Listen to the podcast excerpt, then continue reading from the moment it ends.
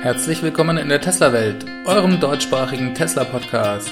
Hier die Themen: Model S und X Batterien halten länger, Elon Musk gibt Einblicke in die Model 3 Produktion und Update der Produktionslinie. Die Bänder stehen still in Fremont. Mein Name ist David und dies ist die achte Folge.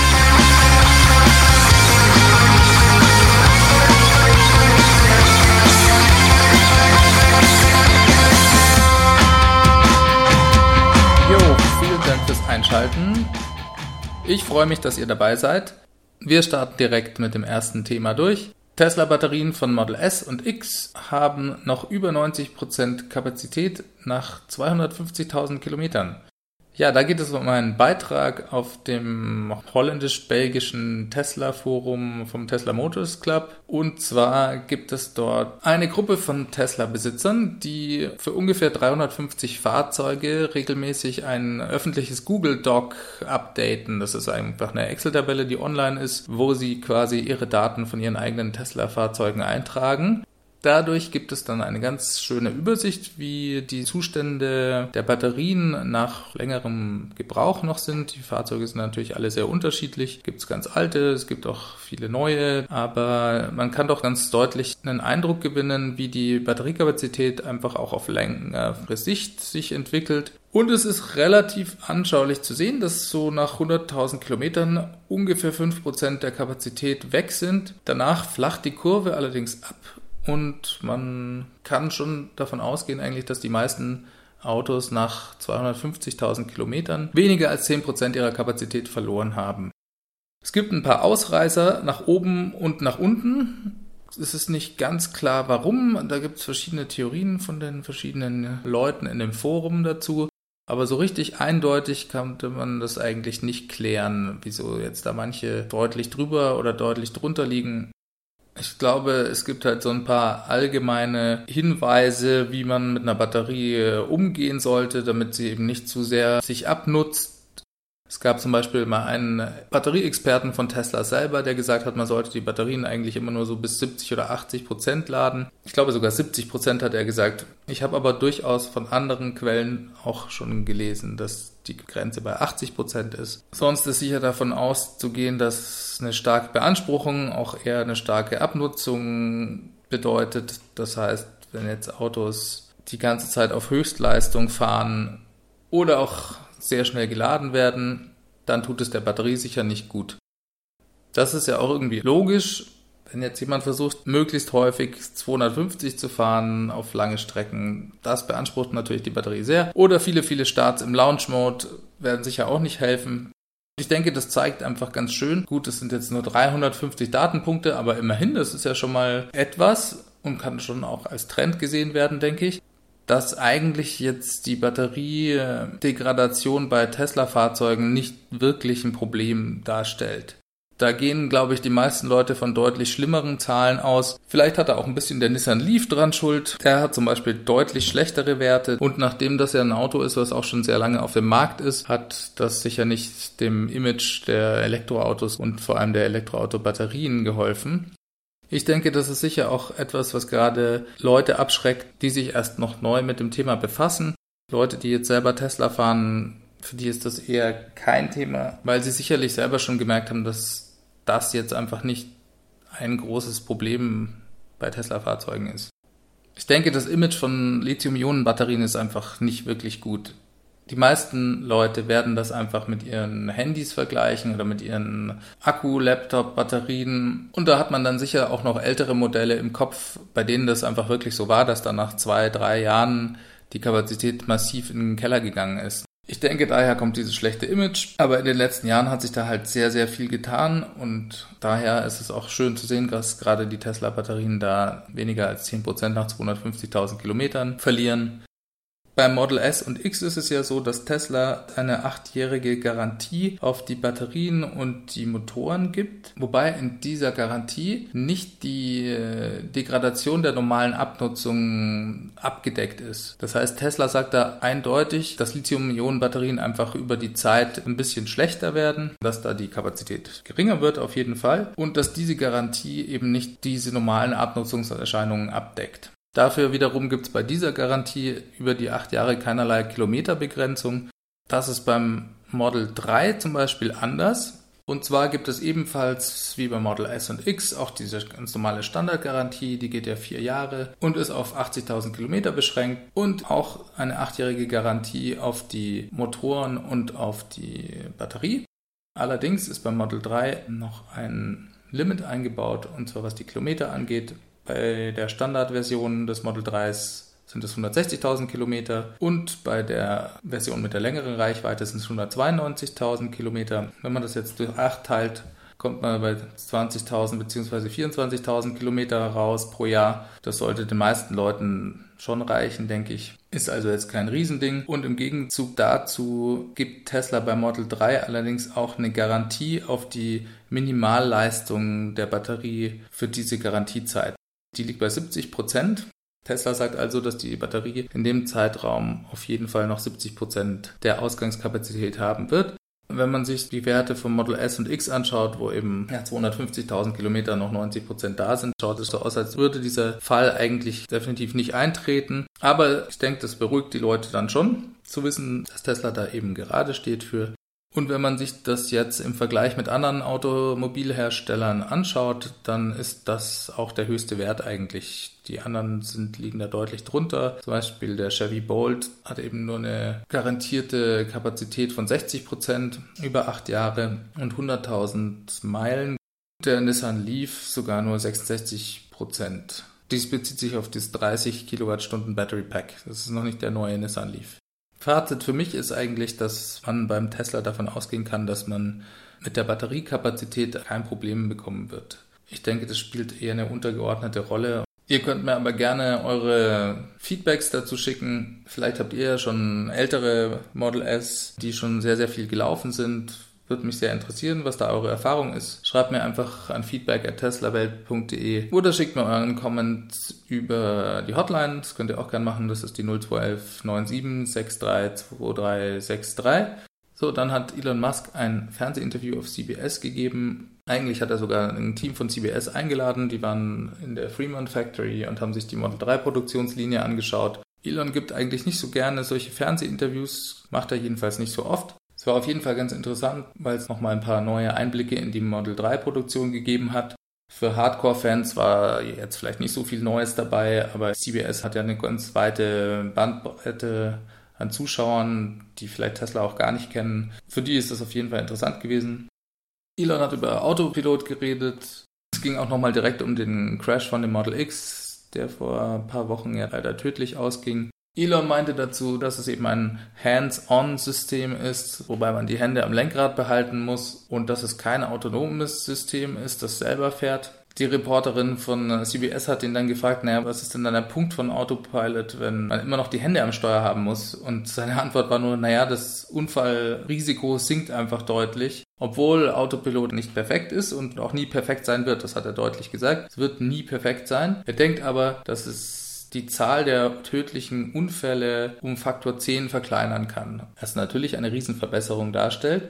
Tesla hat sich ja auch in den letzten paar Wochen mit dem NTSB, mit dem National Traffic Security Board, die diesen tödlichen Unfall untersuchen, in die Haare gekriegt, weil Tesla ganz spezielle Informationen zu dem Unfall veröffentlicht hat, da ging es eben darum, dass der Fahrer die Hände nicht am Steuer hatte, dass er gewarnt wurde und das Autopilot auch eingeschaltet war. Das hat der NTSB nicht gefallen, dass sie da eben, bevor die Untersuchungen abgeschlossen sind, so Infos rausgeben.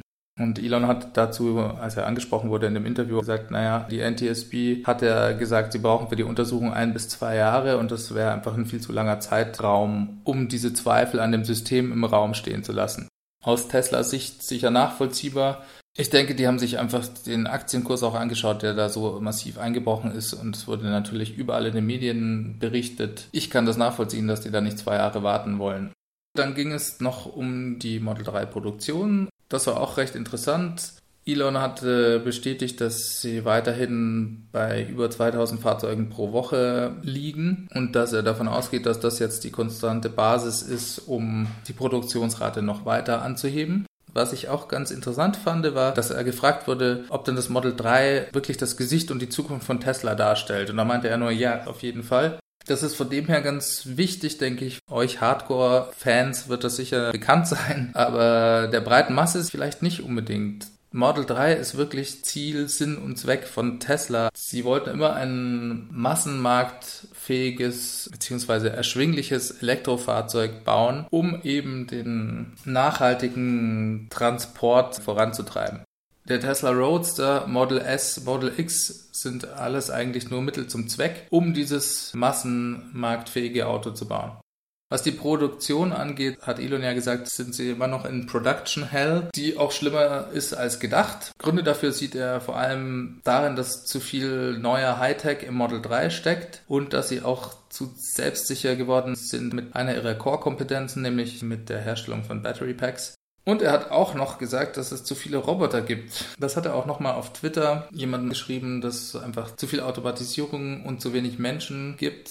Das ist auch eigentlich höchst interessant, weil das genau die Fehler sind, die bei Model X schon gemacht wurden und die eigentlich wirklich, wirklich nicht wieder vorkommen sollten. Elon war da ja sehr, sehr darauf fokussiert, nicht denselben Fehler nochmal zu machen, alles zu vereinfachen und keinen unnötigen Schnickschnack in das Auto einzubauen.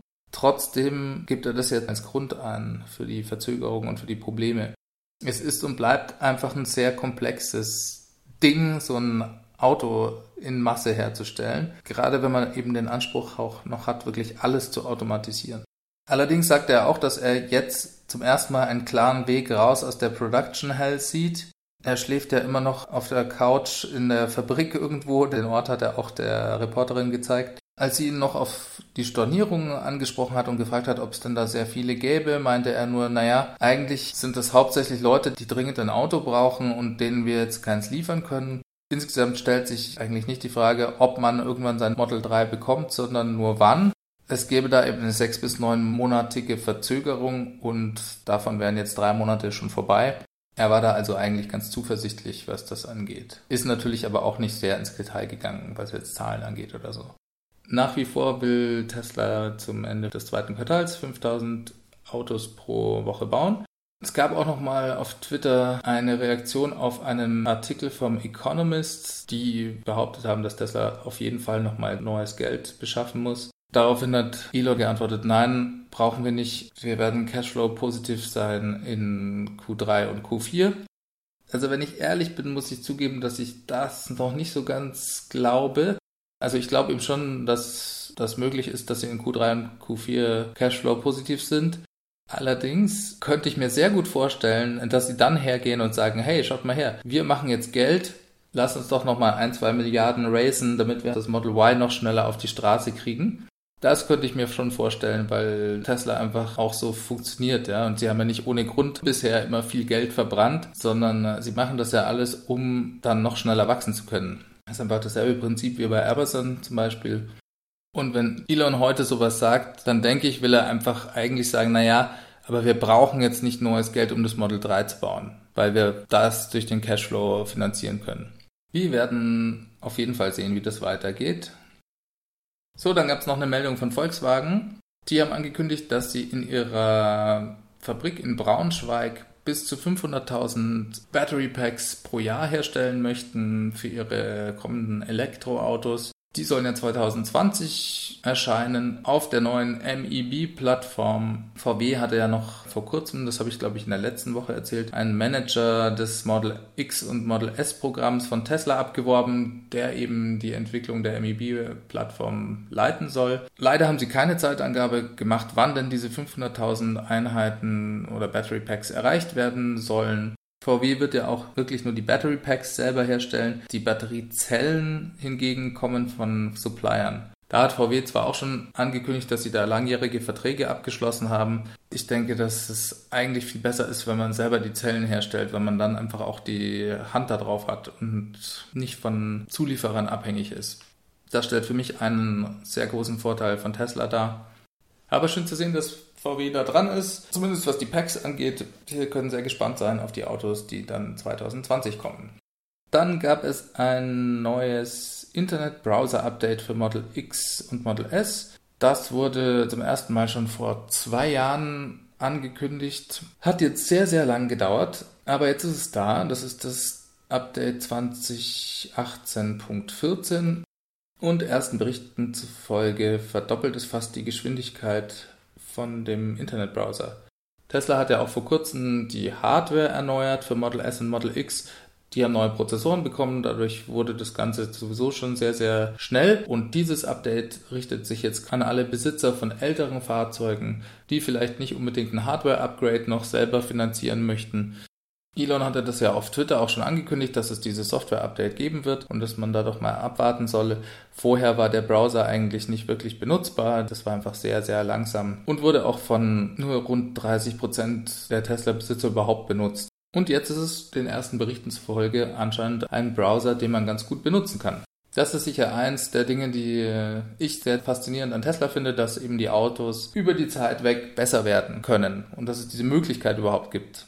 Wenn wir schon von Updates sprechen, gab es noch ein Navigationsupdate, darüber hatte ich ja auch schon in der Folge 6 berichtet gehabt.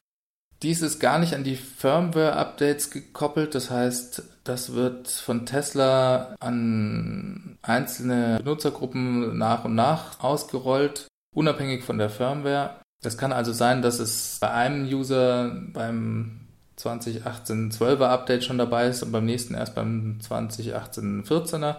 Dies ist, glaube ich, auch so ein bisschen an die Regionen gebunden. Da schauen die einfach erst nach, ob das geografisch in der Region gut funktioniert und rollen es dann erst in der Masse aus.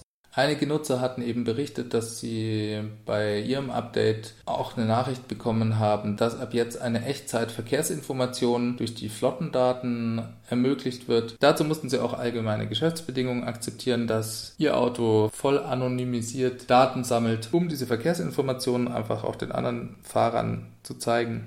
Wenn man darauf keine Lust hat, aus Datenschutzgründen, wie auch immer, gibt es eine Möglichkeit für einen Opt-out. Das heißt, Ihr könnt also in den Einstellungen sagen, dass euer Auto das nicht tun soll.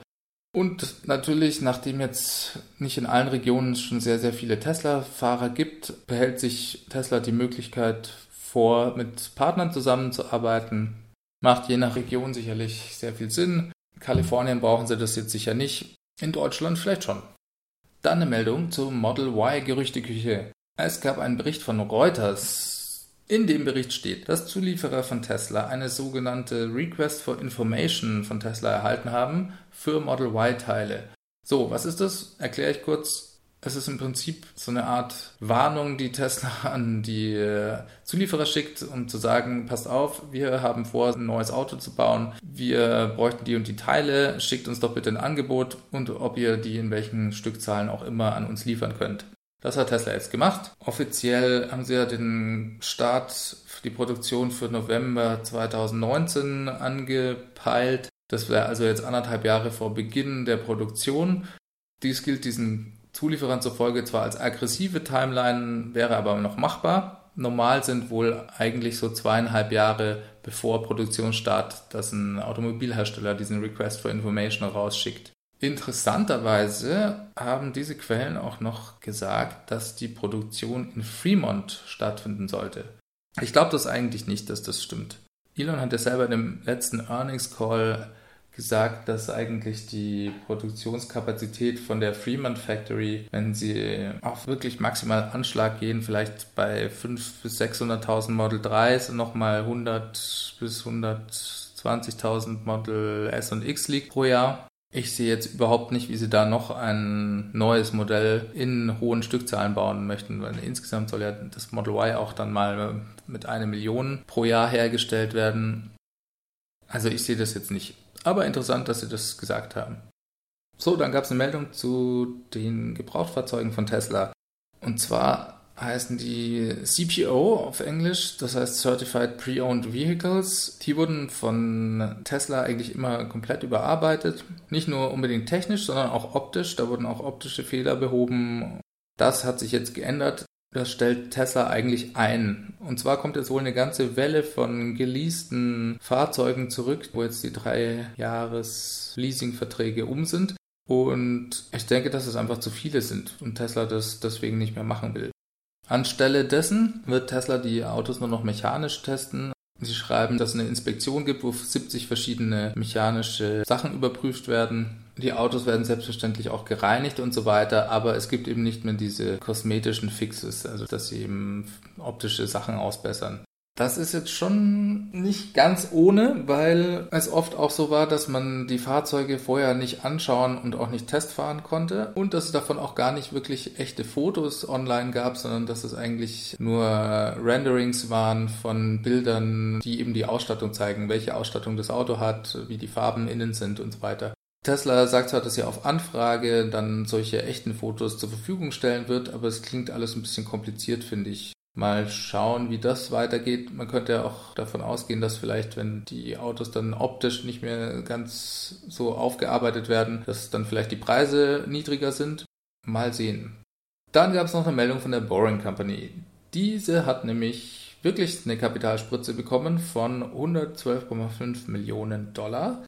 Die Boring Company ist ja so eine Art Nebenprojekt eigentlich von Elon Musk und arbeitet gerade an drei großen Infrastrukturprojekten. Einmal dem LA Tunnelsystem, dann gibt es noch einen Hyperloop an der Ostküste der USA und in Chicago bauen sie einem Loop-System zum Flughafen, glaube ich, geht das. Da habe ich ja auch schon mal drüber berichtet gehabt. Bei dieser Kapitalspritze kommt 90 Prozent des Geldes von Elon selbst. Der Rest kommt von Mitarbeitern, die schon lange dabei sind. Das sind also gar keine Venture Capitalists an Bord oder auch keine Investmentfirmen. So, und dann plant Porsche ein eigenes Ladenetz in den USA. Das finde ich eine extrem interessante Meldung. Bisher hatte Porsche da eigentlich noch nie von geredet, dass sie ein eigenes Ladenetz haben möchten. Jetzt haben sie gesagt, dass es 500 Stationen geben soll in den USA. Davon werden 189 bei Händlern von Porsche aufgebaut und der Rest, also 311 Stationen, sollen dann auf Autobahnen sein, um den Release des Mission E zu begleiten. So, jetzt muss man sich natürlich überlegen, was das genau bedeutet. Ich denke, das ist auf jeden Fall eine positive Nachricht für vor allem alle Porsche-Fans. Ich glaube eigentlich, dass das System auch offen sein sollte. Zumindest hatte Porsche das eigentlich bisher immer als offenes System geplant. Ich weiß nicht, ob sie das jetzt da dann ändern möchten oder ob es da dann Beschränkungen gibt für Nicht-Porsche-Fahrer, die dort laden möchten. Dazu habe ich jetzt keine Infos. 500 Stationen ist schon mal eine ganz gute Zahl, finde ich. Die Frage ist halt immer, wie viele Stalls oder wie viele Ladepunkte dann wirklich an einer Station stehen. Porsche hat ja da auch kürzlich nochmal behauptet, dass sie wirklich damit Geld machen wollen. Darüber haben wir auch schon ausführlich geredet, dass es da einen sehr großen Unterschied zu Tesla gibt, die ihr Supercharger-Netzwerk nicht als Profit Center sehen, sondern nur um die Kunden zu unterstützen, die dadurch auch natürlich ganz andere Freiheiten haben in der Anzahl der Stalls, die sie aufbauen, weil es egal ist, wenn die nicht benutzt werden. Erstmal können sie auch mehr hinstellen. Im Gegensatz zu jemand, der jetzt eben damit Geld verdient, haben wir alles schon ausführlich besprochen. Wenn man sich jetzt mal die Supercharger anschaut, da gibt es im Moment in den USA 501 in Nordamerika, also mit Kanada und so weiter, sind es 554. Allerdings gibt es in den USA halt auch 4252 Stalls. Das ist fast die Hälfte der 9438 Stalls, die es weltweit gibt. Bis Porsche da nachzieht, um eine ähnliche Anzahl zu installieren, wird sicher noch sehr viel Zeit vergehen. Aber es ist ja schön, dass sie da einen Anfang machen, finde ich gut. Es gibt noch einen anderen Riesenunterschied, den ich sehen konnte. Und zwar haben sie da so eine Aussage getroffen, wo sie sagen, es handelt sich schon um größere Kosten. Und zwar auf jeden Fall um einen sechsstelligen Betrag, den unsere Porsche-Händler dort leisten müssen. Im Klartext bedeutet das eigentlich, dass Porsche das nicht bezahlt, sondern ihre Händler. So, jetzt ist natürlich die Frage, wer denn den Rest dann bezahlt. Die restlichen 311 Stationen. Das ist für mich noch ein bisschen unklar und von dem her ist dann halt jetzt auch die Frage, inwieweit das wirklich Porsches eigenes Ladenetz dann sein wird. Klar kann sein, dass sie den Rest selber bezahlen. Vielleicht wollen sie sich da aber auch dann noch auf Partner verlassen. Muss man alles mal sehen. War aber insgesamt auf jeden Fall eine positive Meldung, denke ich. Dann gab es noch eine Meldung aus China und zwar erlaubt China Automobilherstellern in Zukunft auch ohne chinesische Partner Produktionsstandorte aufzubauen. Und für Autohersteller, die Elektroautos bauen, soll das sogar in diesem Jahr noch ermöglicht werden. Das heißt, Tesla kann endlich eine eigene Fabrik aufbauen in China, die zu 100% Tesla gehört. Das klingt jetzt erstmal nach einem großen Fortschritt, was die Handelsbeziehungen, die ja gerade sehr strapaziert sind zwischen USA und China angeht. Allerdings ist es jetzt nicht wirklich so ein großes Zugeständnis, weil die meisten Automobilhersteller einfach schon vor Ort sind und auch schon Joint Ventures gebildet haben mit chinesischen Firmen. Das heißt, eigentlich ist Tesla der einzige Automobilhersteller, der das noch nicht gemacht hat. Da scheint sich jetzt wirklich auszuzahlen, dass sie da lange gewartet haben und dass das für sie wirklich auch ein No-Go war, das zu machen. So, dann gab es noch eine Meldung, dass Tesla die Produktionsbänder in Fremont und in der Gigafactory für ein paar Tage anhält, um ein Update an den Produktionslinien vorzunehmen. Hierzu gab es noch eine sehr interessante E-Mail, die von Elon Musk direkt an all seine Mitarbeiter ging. Das war eine Meldung auf Electric. Da stand eben drin, dass Tesla für Ende Juni jetzt eine Produktionsrate von 6000 Einheiten pro Woche anpeilt. Dies ist eine Antwort auf das knapp verpasste Ziel der Produktionsrate von zweieinhalbtausend Einheiten äh, am Ende vom ersten Quartal. Die wurde ja knapp verfehlt, wurden knapp über 2000 produziert, also um 500 Einheiten haben sie sich da vertan. Jetzt wollen sie eben ein bisschen höher zielen und wollen, dass alle Supplier und alle unterschiedlichen Produktionsabläufe wirklich auf 6000 Einheiten eingestellt werden, um einfach auch ein bisschen Marge zu haben, weil es immer mal Fehler geben wird und dann auf jeden Fall aber diese 5000 Einheiten pro Woche erreichen zu können. Es gab noch interessante Details in dieser E-Mail. Elon hat geschrieben, dass sie jetzt drei Wochen in Folge mehr als 2000 Model 3 Fahrzeuge produziert haben der ersten Woche waren es 2020, in der zweiten waren es 2070 und in der dritten, die sie jetzt gerade erst abgeschlossen haben, waren es 2250 Fahrzeuge zusammen mit 2000 Model S und Model X Fahrzeugen. Das heißt, sie haben insgesamt die Produktionsrate im Vergleich zu letztem Jahr verdoppelt. Er sagte, es gibt nicht viele Autohersteller, die so ein Wachstum haben. Dann kündigt er eben in der E-Mail auch noch an, dass sowohl in der Gigafactory als auch in Fremont die Bänder zwischen drei und fünf Tagen komplett stillstehen werden, um neue Upgrades in den Produktionslinien vorzunehmen. Das sollte dann ermöglichen, dass die Bundle 3 Produktionsrate zwischen 3 und 4.000 Fahrzeugen nächsten Monat liegen wird, also pro Woche. Und es wird dann wohl nochmal Ende Mai ein neues Upgrade der Produktionslinien geben, die es ermöglichen wird, auf diese 6000 Einheiten pro Woche zu kommen. Und er sagt eben, dass sowohl alle Teams bei Tesla als auch alle Zulieferer zeigen müssen, dass sie auf 6000 Einheiten pro Woche beziehungsweise 850 Autos und auch die Teile für 850 Autos innerhalb von 24 Stunden kommen müssen. Dies muss also bis Ende Juni erreicht werden. Und wenn das einer der Zulieferer zum Beispiel nicht schaffen sollte, dann braucht er schon eine sehr, sehr gute Ausrede, warum das nicht möglich ist. Und er wird versuchen, sich persönlich dann darum zu kümmern, um solche Probleme einfach dann aus der Welt zu schaffen der Grund, warum sie eben auf 6000 zielen, sei, dass die gesamte Produktionskette immer nur so stark ist wie das schwächste Glied und er will da einfach ein bisschen Marge haben. Dann schreibt er noch über die Präzision und die Qualität, in der die Fahrzeuge hergestellt werden. Da hat er gemeint, wurden auch enorme Fortschritte gemacht. Und er sagt, dass sie sehr bald bessere Toleranzen auch haben werden als andere Hersteller und auch als alle anderen Hersteller. Und er will das so weit treiben, bis das Model 3 um einen Faktor 10 besser ist, was die Präzision angeht, im Vergleich zu anderen Autoherstellern. Schreibt explizit auch nochmal rein, dass er das ernst meint und dann schreibt er eben auch, dass sie ab jetzt Profit machen werden, dass das immer ein großer Vorwurf an die Firma eigentlich war, dass eben Kritiker immer gesagt haben, ihr seid gar kein richtiger Automobilhersteller, wenn ihr kein Geld macht mit euren Autos. Er schreibt, dass das bisher einfach absichtlich von Tesla nicht gemacht wurde, um Synergieeffekte und auch diese Skalierungseffekte zu bekommen. Aber dass sie jetzt an dem Punkt sind, wo sie wirklich profitabel werden. Also super spannend. Klar wird das schon eine kleine Delle in den äh, Model 3 Deliveries machen, wenn da die Produktion fünf Tage stillsteht. Auf der anderen Seite ist, glaube ich, das Hauptziel, dass sie auf diese 5000 Einheiten kommen. Dass da die Produktionslinien ein paar Tage stillstehen, ist auch ganz normal. Die, das wird immer wieder gemacht. Und es bleibt einfach extrem spannend, die nächsten paar Wochen zu sehen, ob sie das wirklich hinbekommen und vor allem in welcher Geschwindigkeit sie das hinbekommen. Dann bin ich schon wieder am Ende angelangt. Ich bedanke mich für eure Zeit, fürs Zuhören, wünsche euch alles Gute. Ihr wisst ja inzwischen, wie ihr mir Feedback schicken könnt. Feedback at oder an die Hotline. Ich wünsche euch eine gute Woche. Macht's gut. Bis dann. Ciao, ciao.